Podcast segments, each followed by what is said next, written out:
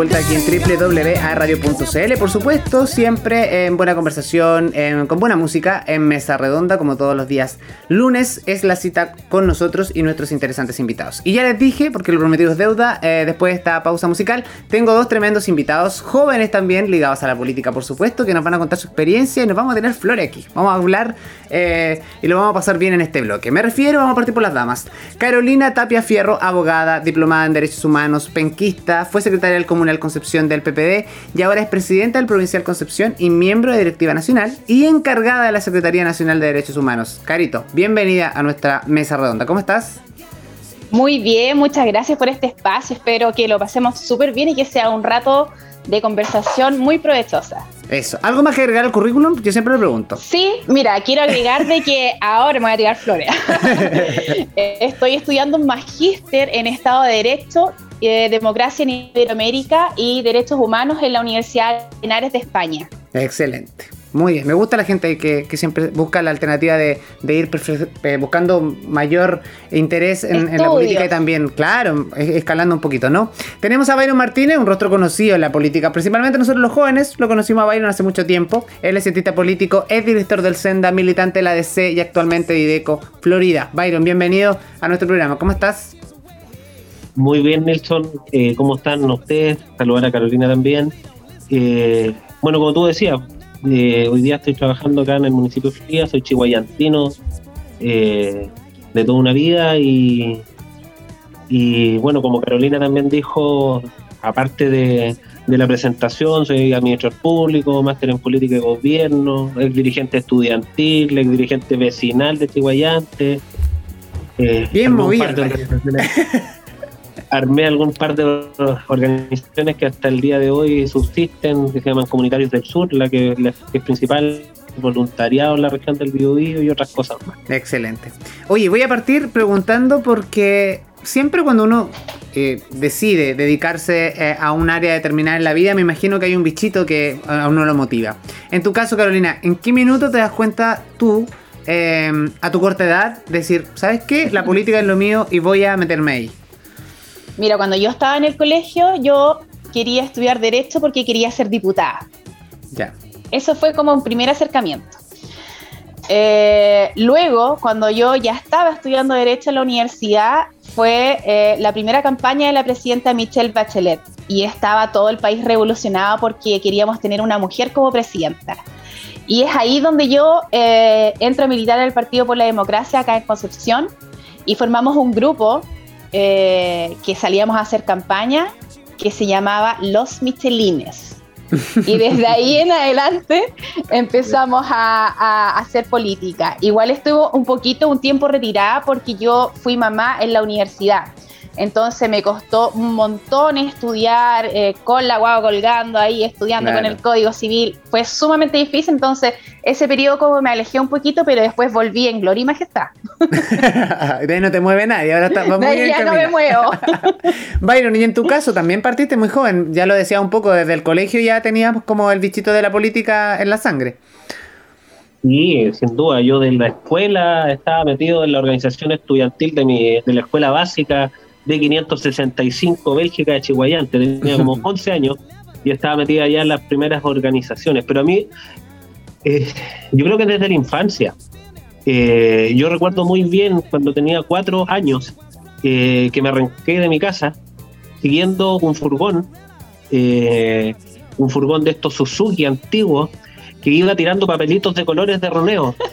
Y esos papelitos de colores de Romeo era la campaña El No eh, y, tenía cuatro años. Mi mamá estaba desesperada buscándome eh, y efectivamente la persona que me recibió y que me devolvió a la casa porque yo salí varias cuadras detrás de esa de esa de esa eh, medio propagandístico me devolvió a la casa me preguntó ¿y tú qué estás haciendo aquí? no yo andaba buscando esos papelitos que decían no y desde ahí tengo contactos asociados primero con mi madre eh, que participaba en las organizaciones de Prodemo, después me metí a la organización estudiantil y desde ahí en adelante fui dirigente de mi escuela básica, del Liceo Enrique Molina, de mi carrera y de la Federación de Estudiantes de la Universidad de Concepción, dirigente vecinal también en Chihuayante. y, desde que tengo memoria he estado eh, dedicado e interesado a la temática pública y principalmente comunitaria. Claro. Oye, ¿sabes qué? Me acuerdo de algo, disculpa Nilsson. Dale nomás. Cuando yo, ahora que Byron habló de la campaña del andaba no. Siguiendo, ¿A quién andaba siguiendo tu cara? Yo estaba tirando los no. Eh, cuando yo era pequeña, en la campaña del no, mi hermano, uno de mis hermanos mayores, era eh, participaba en las juventudes comunistas y me pasaba a buscar al colegio que quedaba acá en el centro y me llevaba a reuniones escondidas, clandestinas.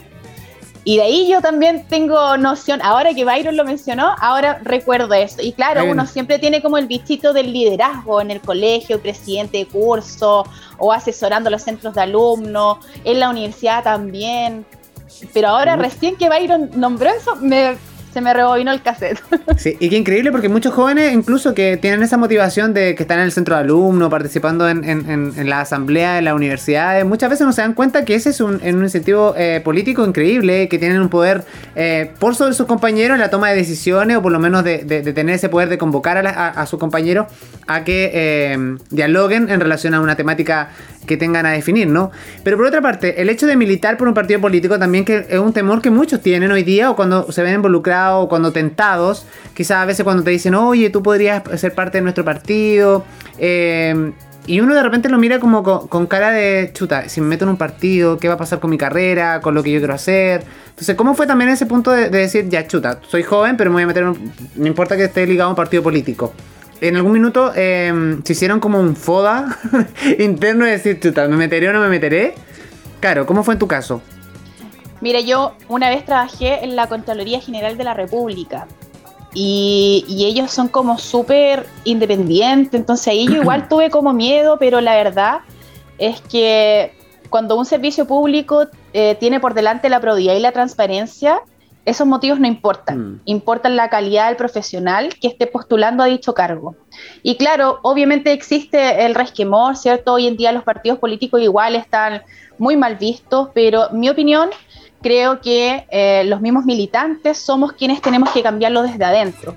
Ahora con el tema del estallido social hubo mucha gente que renunció a sus militancias en distintos partidos políticos pero eh, yo creo y soy de la idea, idea fuerza, de que nosotros debemos cambiar la visión de los partidos políticos desde adentro. Nosotros somos los agentes mm. que tenemos que hacer estas modificaciones de adentro y qué mejor que gente joven, que personas jóvenes como nosotros lo podamos hacer. De todas maneras. Byron, en tu caso. Mira, principalmente hay un, tema que, muchas veces es muy mal entendido de parte del ejercicio de la política y de lo mm. político. En mi caso particular, yo, yo comencé a participar en política eh, de una manera bastante poco docta, muy chico. Eh, pero estudié administración pública porque después de, estudiarla, después de estudiar ciencia política y todo, entendí que la política es todo. Eh, lo político es la diferencia. la política la ejercemos desde que nos levantamos las mañanas, desde que pagamos nuestras cuentas, desde que tomamos el transporte público, desde que discutimos la economía familiar y evidentemente, y esto ya desde lo técnico, eh, no hay ninguna democracia en el mundo que no esté sustentada bajo los movimientos.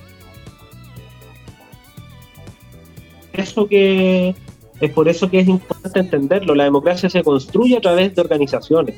Eh, los constructos individuales normalmente terminan siendo principalmente eh, los populismos que podemos ver en distintas partes del mundo, pero las orgánicas eh, desde la participación comunitaria, más allá de, del centro, de izquierda, la extrema izquierda, la mm. extrema derecha, se organiza de manera comunitaria para dar soluciones y respuestas a lo que quieren representar estos partidos y a la ciudadanía en general. Esa, esa es la base de la democracia representativa. Y en ese sentido nosotros eh, los que somos militantes de partidos políticos tradicionales, de organizaciones, de colectivos, eh, tenemos que buscar esto. De hecho, hasta la misma, por ejemplo, lista del pueblo, que es la, última orgánica más eh, ciudadana, digamos, de alguna forma, funciona y opera como un partido político. Ahora que no esté constituido es una cosa diferente a que opere de manera orgánica. Los partidos políticos son instrumentos de gestión del poder Eh, y quien está en política y diga que no está interesado en el poder, miente, así de simple, porque el poder es, es la construcción de cambio permanente que tienen las sociedades para poner a beneficio lo público, lo privado, las organizaciones intermedias, eh, en una sociedad eh, que se construye y se constituye en un pacto social que hoy día estamos construyendo, que estamos viendo que es la Convención Constitucional para el país que nosotros queremos o que quiere la mayoría.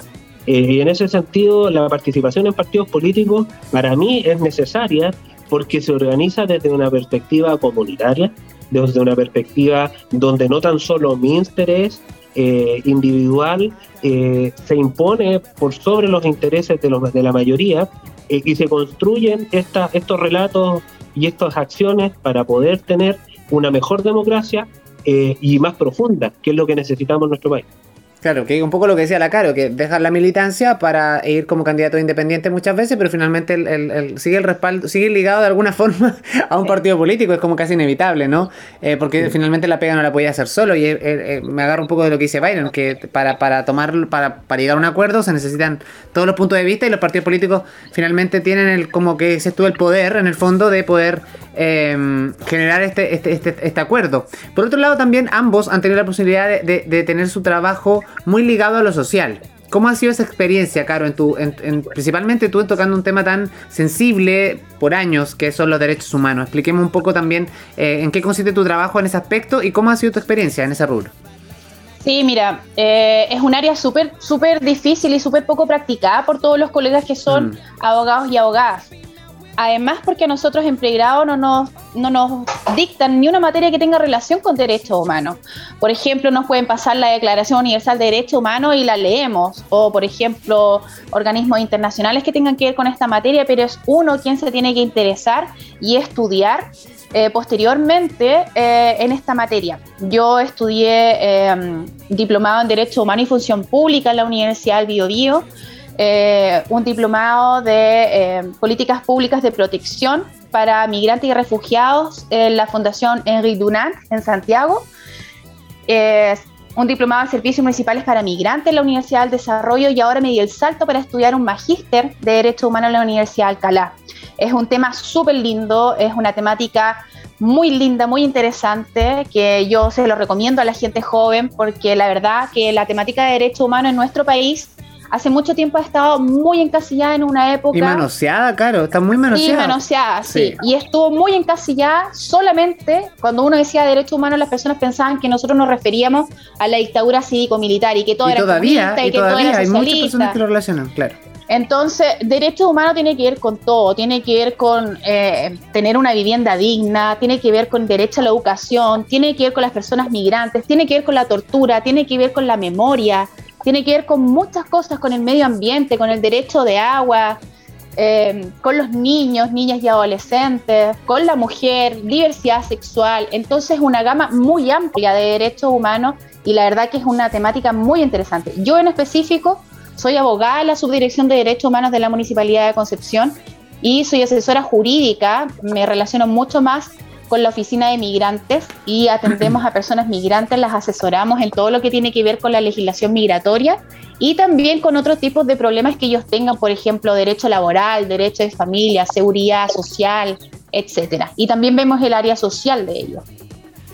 Excelente. Byron, expliquémosle un poco a los jóvenes cuando escuchamos estas siglas, ¿no? Dideco. Un poco para que la gente entienda, los, los cabros también vayan comprendiendo em, cuál es la función y cuál es el rol que cumple Dideco dentro de, un municipio. en tu caso de Florida, ¿no? Bueno, la Dirección de Desarrollo Comunitario es el brazo armado del municipio desde el punto de vista social eh, aquí está todo, todas las necesidades sociales que dentro de la precariedad que tienen los municipios, sus presupuestos y, su capacidad de acción, que no, no todo lo puede hacer el municipio, mm. eh, se trabaja eh, en pos de las organizaciones comunitarias. la famosa registro social de hogares es una de nuestras hoy día mayores. Caballito de batalla. claro, o sea, la postulación a los bonos, la la oficina de intervención laboral, la oficina de jóvenes, la oficina de cultura, de fomento productivo, de protección de derechos, el, programa ProDesal, que es con los emprendedores eh, y pequeños agricultores, la oficina de la mujer, de infancia. Ah. En realidad está una gama de, prestaciones eh, y, de organizaciones eh, alojadas en la dirección de, desarrollo comunitario.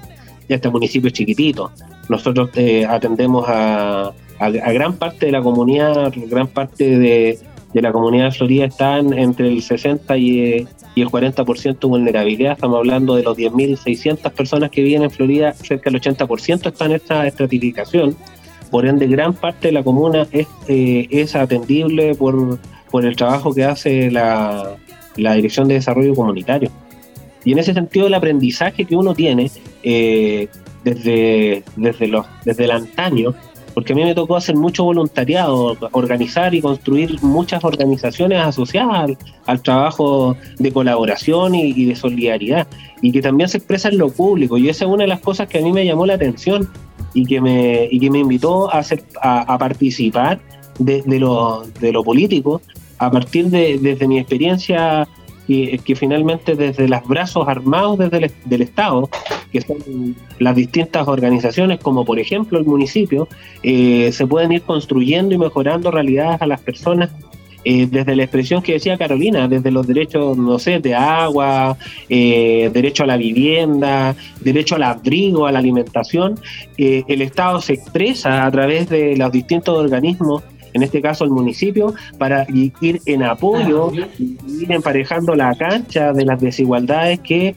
evidentemente el municipio de Florida puede, puede determinar con el Fondo Común Municipal, porque nosotros tenemos un presupuesto de 6 mil millones de pesos, de los cuales podemos generar el 20% o menos.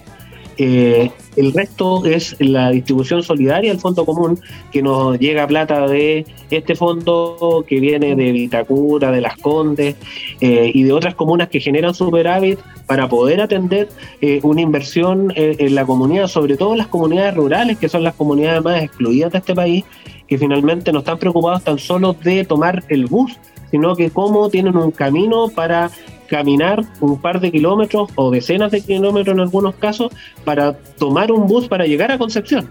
Eh, o para tener agua, o para tener luz. O la educación eh, también, Byron. Muchos, muchos niños que viven en zonas rurales, la educación, para llegar, para estudiar, imagínate las escuelas rurales. Sin duda, cada vez eh, es más necesario, aunque hoy día el municipio no administra la educación por este modelo mm. de de educación pública, que está mm. toda la educación de Concepción, Chihuayante, Florida igual que en, el servicio local, eh, evidentemente el municipio también tiene que prestar algunas ayudas asociadas principalmente a las necesidades sociales de estos niños. O sea, nosotros hasta el año pasado, eh, puede sonar extraño desde, desde, desde la necesidad de, abrigo, nosotros entregábamos calzado a los niños, porque mm. muchos son hijos de temporeros, eh, de trabajadores estacionales forestales, de recolectores de, de, rosa mosqueta, entre otros. Entonces, los ingresos son bastante precarios, aunque en el campo se generan muchas cosas para alimentarse, eh, porque está a la mano, está dentro del espacio de desarrollo. Muy bien eh, también requieren cosas tan asistenciales como el calzado, como el transporte público, que los vayan a buscar al, a la casa eh, para poder asistir al colegio. Claro, y lo otro que también el acceso hoy día a, la tecnología, ¿no? Eh, nos mm. vimos envueltos en la pandemia, que teníamos que volcarnos a la educación a través del computador. Eh, lo mismo que dices tú, la postulación ahora a los bonos. Hay personas adultos mayores que no se manejan con, las redes sociales. Muchas veces los jóvenes, eh, cuando nos piden ayuda, y yo creo que todos de repente dicen, no, después un ratito más te ayudo, y finalmente se nos olvida, nunca lo hacemos. Entonces que también, qué importancia también hacerlo un poco autovalente a los adultos mayores y acercarlo a la tecnología. Hoy día, yo el otro día lo comentaba un poco porque veía un abuelito que tenía 83 años y era pero mandando WhatsApp, meme y toda la cosa. pero también es una habilidad que tienen que desarrollar. Y imagínate en las zonas rurales, donde a las personas le cuesta muchísimo más, por una cosa de... incluso tú le pasas un teléfono, no lo saben ocupar, porque muchas mm. veces o, son más eh, un poquito más rústicos en la forma de tocar el teléfono.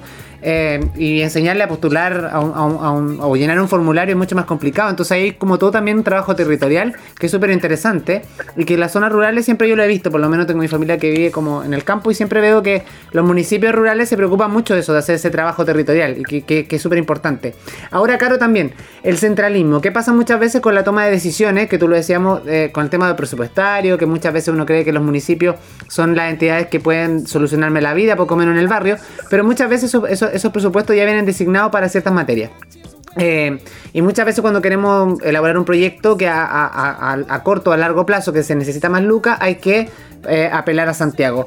Eh, ¿Qué te pasa a ti con el centralismo un poco? Hoy día, no sé, ¿tú crees que con el hecho de tener la gobernación ahora acá, tener un gobernador de alguna forma va a contribuir, va a ayudar, va a ser un poco más expedito ese camino? Mira, ese es un gran problema que creo que con la elección del gobernador regional tampoco se ha podido solucionar, mm. porque lamentablemente no se han podido destinar los recursos necesarios para que nuestro gobernador lleve a cabo todas las funciones que tiene que realizar en cuanto a la región, porque no estamos hablando que es Concepción, es la región del Biobío, y no se le han transferido, no se le han traspasado los recursos necesarios para poder abordar todas estas temáticas. La verdad que es un gran problema que pasa también a nivel de partidos políticos, como dices tú, que algunas veces las decisiones se toman a nivel central, y es por eso que nosotros, la Fuerza Joven, tenemos que hacer el hincapié a nuestras dirigencias.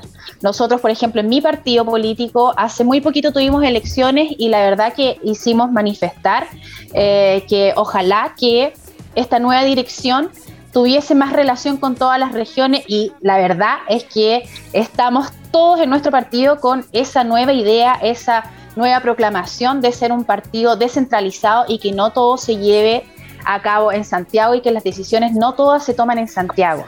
Así que estamos súper contentos. Lo otro que además tengo que, lo tengo que decir, lo tengo que decir de verdad, que en mi partido recientemente se han elegido muchas mujeres presidentas regionales en distintas regiones del país. Entonces estamos muy contentos con eso. Hay muchas mujeres que están, que fueron elegidas como presidentas de comunales, presidentas provinciales como yo, presidentas regionales como Alicia Yáñez en nuestro caso acá en la región del Biobío. Así que estamos súper contentos porque estamos demostrando estamos demostrando que nuestras prácticas están cambiando y eso es por impulsar nuevos, nuevos desafíos, nuevos liderazgos jóvenes y por llevar a cabo todas las ideas y principios de nuestro partido. Así que estamos súper contentos con eso. Absolutamente. Y Byron, ¿qué pasa también? Pues, bueno, me imagino que es más complejo todavía para un municipio rural que trabaja una comuna que está, bueno, igual está, está, está cerca de Concepción, pero aún así, nosotros mismos desde Concepción existe centralismo. Sin duda. Te voy a poner un ejemplo que es súper burdo, ¿ah? eh, pero que es real. Nosotros estamos, nosotros tenemos que descentralizar el centralismo de los que piden descentralizar. ¿Por qué? Porque efectivamente eh, hoy día vivimos del centralismo de Santiago, pero también vivimos el centralismo de Concepción. Sí, pues.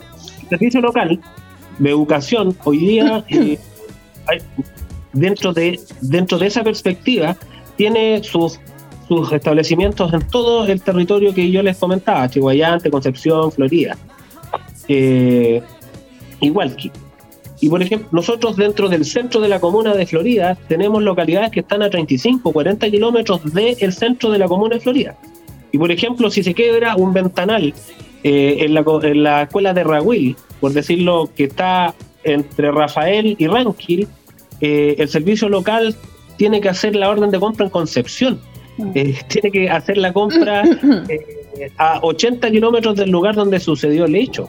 Entonces, finalmente, dentro de este ejemplo que es súper burdo y súper inventado, desde el punto de vista de la realidad que se vaya a quebrar un ventanal gigante que no se pueda reparar cerca, eh, pasa porque evidentemente la política pública y eso y en ese sentido nosotros tenemos que ir avanzando eh, y que también es avanzar en democracia y justicia es que los presupuestos eh, mayoritarios se deben cortar en los lugares donde la gente está eh, y desarrollarse y construirse en la medida de, de las necesidades y la oportunidad que las personas requieren Eh, nos pasa con los caminos. Imagínense, muchas de las personas que, hoy día viven en Florida eh, están eh, en estos días de temporal rogando para que no se les corte la luz, porque si se les corta la luz se quedan sin agua.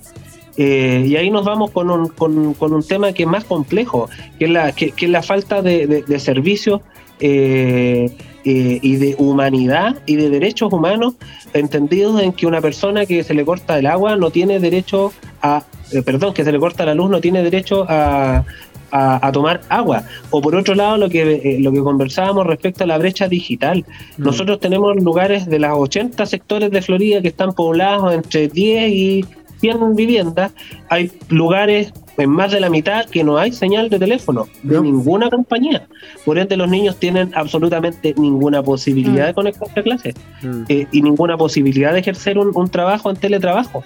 Entonces, estamos hablando de que efectivamente la el centralismo eh, es, una, es una conducta que hay que cambiar no tan solo desde Santiago a las regiones, no tan solo de las regiones a las provincias, sino que entender que la gobernanza y gobernabilidad de los países debe construirse a partir de eh, la ejecución de sus presupuestos, la construcción de políticas públicas desde lo local a lo provincial, a lo regional, a lo nacional. Como, una cadena en el fondo, que sería y que sea participativo. Sí. Participativa y recursiva desde la base, no desde el techo porque efectivamente ahí se va perdiendo y cada uno, como les cuento el bombo fica, eh, o como el chiste el bombo fica, se va perdiendo la efectividad en la medida que van pasando las capas, porque evidentemente la cultura de gestión administrativa de este país es centralizado y cada uno, y, qué significa esto? Nada más y ni nada menos que perder poder. Y cuando las personas pierden poder, eh, es cuando, es por eso, perdón, que, el centralismo se, se, asienta de manera tan fuerte, porque Santiago, eh, entregarle poder al gobernador es perder poder él, mm. y el gobernador o, la provincia, entregarle facultades a la comuna es perder poder. Por ende, lo que necesitamos es construir colaboración y entender que desde lo local se construyen las políticas públicas. Claro, y es como un poco, ahí hay otro juego también, chiquillos, que en el fondo es como dejar un poquito el ego del lado y entender que el trabajo público es pega de todos, que de alguna forma tú estás ahí cumpliendo un rol, más allá de mis ambiciones como que pueda tener yo a nivel personal. O sea, demuestra con trabajo por último qué es lo que puedo hacer. Pero lo que dices tú también es súper importante porque, claro, si le, le dan poder a un gobernador, pierde el gobierno central, pierde poder y de alguna forma el gobernador toma protagonismo. Entonces, como que en el fondo no hay cómo achuntarle un poco a eso. ¿Y, y, cómo pasa, cómo es esa cadena también, de, Carola? Porque imagino que este tema siempre pasa cuando hay necesidad en un, en un territorio, necesidad a nivel comunal. Uno lo expone a la autoridad municipal, en este caso, que es como la primera autoridad que tenemos eh, dentro del mismo municipio, ¿no? Pero siempre llega ahí, eh, en la interna. ¿Cómo es ese, ese debate de repente cuando dice, oye, mire, necesito esto, sería importante, tengo un proyecto X o esta comunidad necesita tal cosa?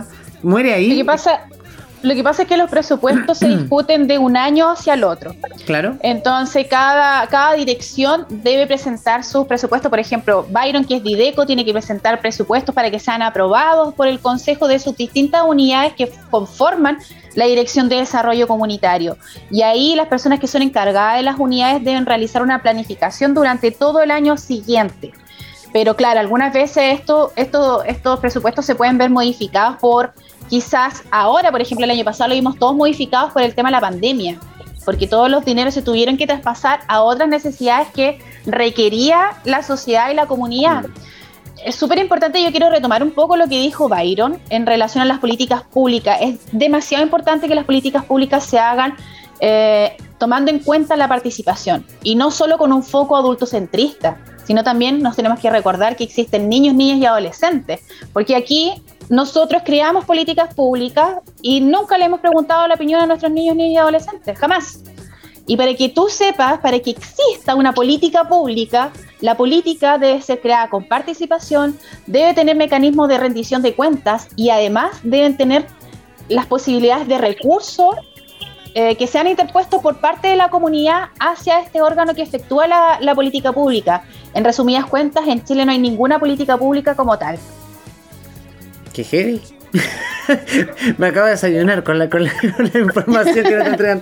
Y ahí otro punto súper importante. Me refiero a que esté englobado todos los aspectos que se toman en cuenta para crear una política pública. Absolutamente. Oye, y, estaba pensando en otro punto, que ahora es en el escenario actual que tenemos en la política, donde vemos rostros jóvenes, rostros nuevos metidos en política. ¿Creen ustedes que una, una tenemos una oportunidad, me imagino, de, hacer mejor las cosas, de sacar la voz y lo que dices tú, Carola, un poco que decía al principio, que, que las personas hacen los partidos en el fondo, no, no, la, no la marca? Eh, ¿Cómo lo ven ustedes, la participación de los jóvenes hoy en día desde sus distintos eh, humildes veredas? ¿Cómo lo han visto? ¿Ven que hoy día hay más interés por parte de los jóvenes en participar en temas de la política? ¿Los ven un poco más empoderados? Carola. Mira, yo pienso que los jóvenes están más decididos en establecer sus luchas sociales, establecer qué es lo que ya no les gusta en nuestro país, por decirlo de forma más fácil, de forma una técnica más fácil, eh, pero aún así nos falta que puedan eh, ser partícipes en el momento de poder ejercer su derecho a voto. En las votaciones, las últimas votaciones, no se ha visto tanta participación de los jóvenes como uno hubiese esperado después del estallido social. Quizás ahí estamos fallando un poquito, pero creo que sí hay un, hay un recambio, hay un, hay un revuelo por la juventud, por interesarse en temas políticos y, y por lo que te mencionaba yo, o sea, los partidos políticos están, eh, nadie quiere saber de los partidos políticos, pero yo creo que los jóvenes son la fuerza para poder cambiar esta dinámica y esta faz que se tiene de los partidos políticos.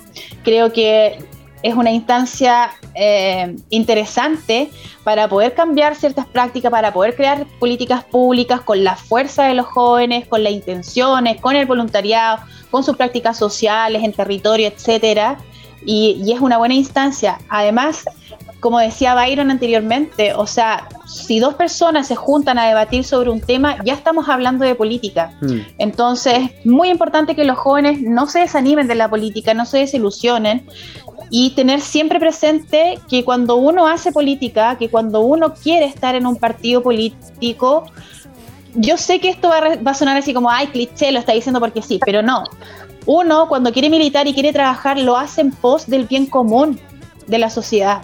Uno no busca un beneficio propio. Y eso es lo que hoy en día estamos buscando, estamos viendo en la juventud con todo el tema de la, de, la revuelta social, ¿cierto? Que los jóvenes buscaban cómo poder solucionar un problema que en realidad estaba afectando todo. Y en realidad eso es hacer política, buscar el bien común para una sociedad completa, sin que nuestro interés propio prime sobre eso. Byron, desde tu punto de vista, ¿cómo ven los jóvenes? Yo en algún momento planteé dentro de la democracia cristiana que había que, estoy hablando hace como ocho años atrás, eh, que era necesariamente, había que apostar por eh, la juventud a propósito de un necesario paradigma de visión del mundo.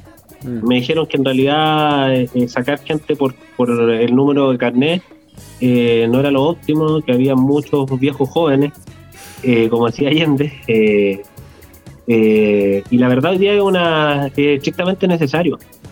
Yo creo que hoy día el tiempo de los jóvenes es el tiempo de las mujeres. a propósito de la concepción del mundo, yo creo que tenemos una, necesidad urgente de, de, poder darle paz social a este país. y paz social se construye a través de una mejor democracia, de justicia eh, y también de, participación.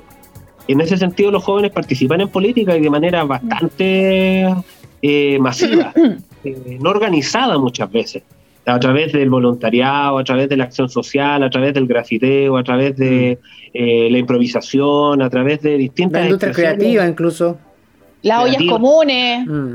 Musicales la olla común, entre otras cosas.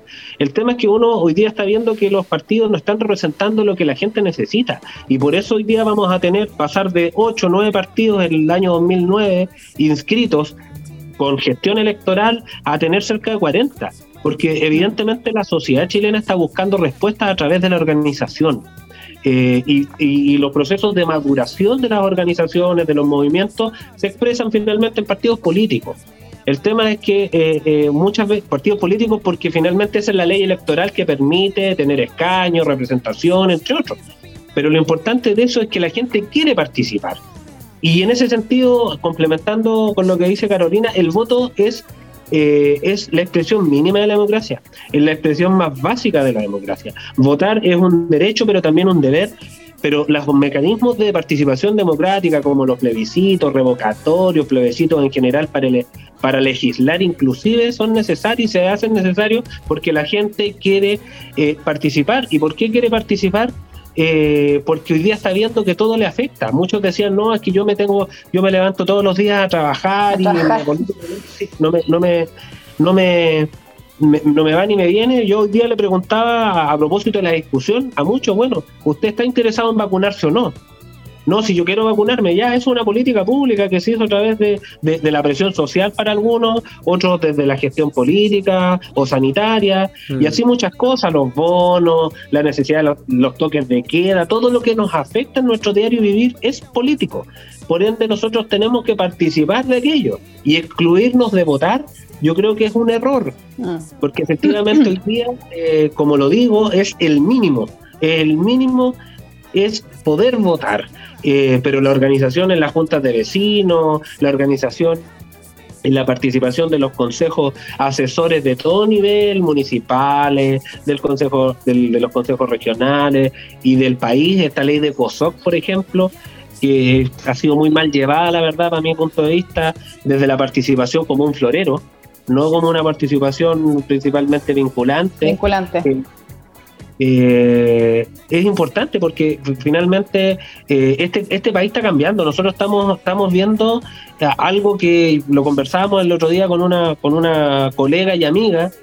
y decía, hoy día estamos viviendo un, un proceso de cambio, así como fue en Francia la Revolución Francesa, así como fue no sé, el, asalto al Palacio Invierno, eh, a través de una, una, revuelta de los proletarios. Hoy día la gente se levantó el año 2019 eh, y dijo no queremos más esta sociedad.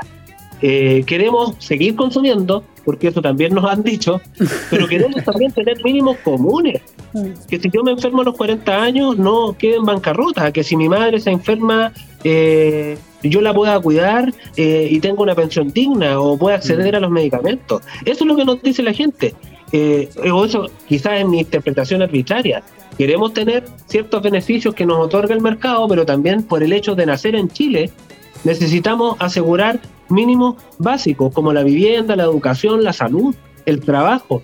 Eh, y en ese sentido, la construcción de esta sociedad, la construcción de este país, está en camino y lo estamos viendo. Más allá de las caricaturas, más allá de las tías Pikachu, más allá de los mm. inglés mal, mal, pronunciados, el país se está construyendo para las próximas generaciones. Y esa riqueza y esa oportunidad de verlo y de ser partícipe con los procesos de participación que tiene la convención y la construcción política que vienen en las elecciones de los alcaldes, concejales, consejeros regionales, parlamentarios en general y del presidente o presidenta, eh, en este futuro va a ser vertiginoso, pero yo creo que con la participación de todos va a ser un buen y mejor Chile hacia el futuro, hacia las nuevas generaciones. Y eso es lo que nos importa, creo yo. Con esa frase me voy a quedar. Byron acaba de hacer el cierre. acaba de hacer el, cierre perfecto el programa del día de hoy. Yo les quiero agradecer a ambos. Espero que no sea ni la primera ni la última vez que nos reencontremos en este espacio. Ahí nos vamos a poner de acuerdo más adelante, de acuerdo a la agenda que, que tengan ustedes para poder eh, que sean parte de Mesa Redonda. Yo sé que hoy día se tomaron el tiempo en distintos horarios ahí buscando el, espacio en la agenda para poder estar acá presente con nosotros. Así que yo les quiero agradecer tanto a ti, Carola, como a ti, Byron, por haberse tomado el tiempo y por haber explicado también a los jóvenes a que entiendan un poco cómo funciona en la interna un municipio o los distintos departamentos o la política actual y el deber que tenemos nosotros los jóvenes de participar en los distintos procesos que se vienen por delante y siempre. Y el hecho de, me quedé con lo que hizo Byron, o sea, ir a votar es como lo básico, así que desde ahí en adelante comienza todo. No sé si quieren agregar algo para despedirse, Carola. No, solo agradecerte por este espacio que la verdad que se me hizo súper corto. yo, miré la hora y chuta, ya estamos. Eh, súper entretenido. Eh, gracias a ti, gracias a Byron también y Christopher que está ahí en la sombra por detrás, en los controles súper entretenido el espacio y súper dispuesta a que nos puedas invitar en otra oportunidad para que sigamos conversando de temas de, contingencia nacional y también de nuestra región. Sí, por supuesto, Caro. Byron, saluda a tu people. muchas gracias por la invitación. Fue un gusto compartir con ustedes, Christopher, Nilson, gracias. Carola, un gusto eh, compartir este panel. Y finalmente los temas de interés público tienen que debatirse de esta forma, de manera abierta, mm. participativa y, donde todos puedan opinar, con respeto, pero sí con decisión de opinión.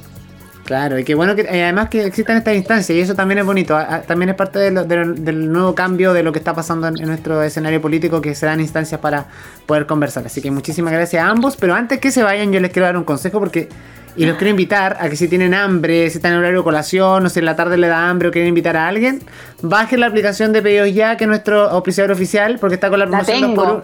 La promoción 2x1 está hasta el 22 de agosto en, en varios locales, eh, en el Gran Concepción por lo menos. Así que ustedes entran a la aplicación, hay un banner que dice 2x1, pinchan 2x1 y van a ver el despliegue completo de toda la.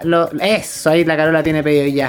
Porque siempre presente en nuestro programa y nos alimenta también a todo el equipo eh, semana a semana. Así que muchísimas gracias. Gracias, Pedido Ya, por ser parte de Mesa Redonda. Chicos, muchísimas gracias a ambos. Un abrazote a la distancia. Ahora nosotros nos despedimos. Nos reencontramos la próxima semana aquí en Mesa Redonda, por supuesto. Y a ustedes los dejo con buena música aquí en este capítulo. Así que no se lo pierdan. Si se lo perdió acá en www.radio.cl, lo puede escuchar en Spotify. Busca de radio y ahí está Mesa Redonda, este programa y todos los programas anteriores. Nos reencontramos el próximo lunes. Disfruten la música que viene a continuación. Chao, chao.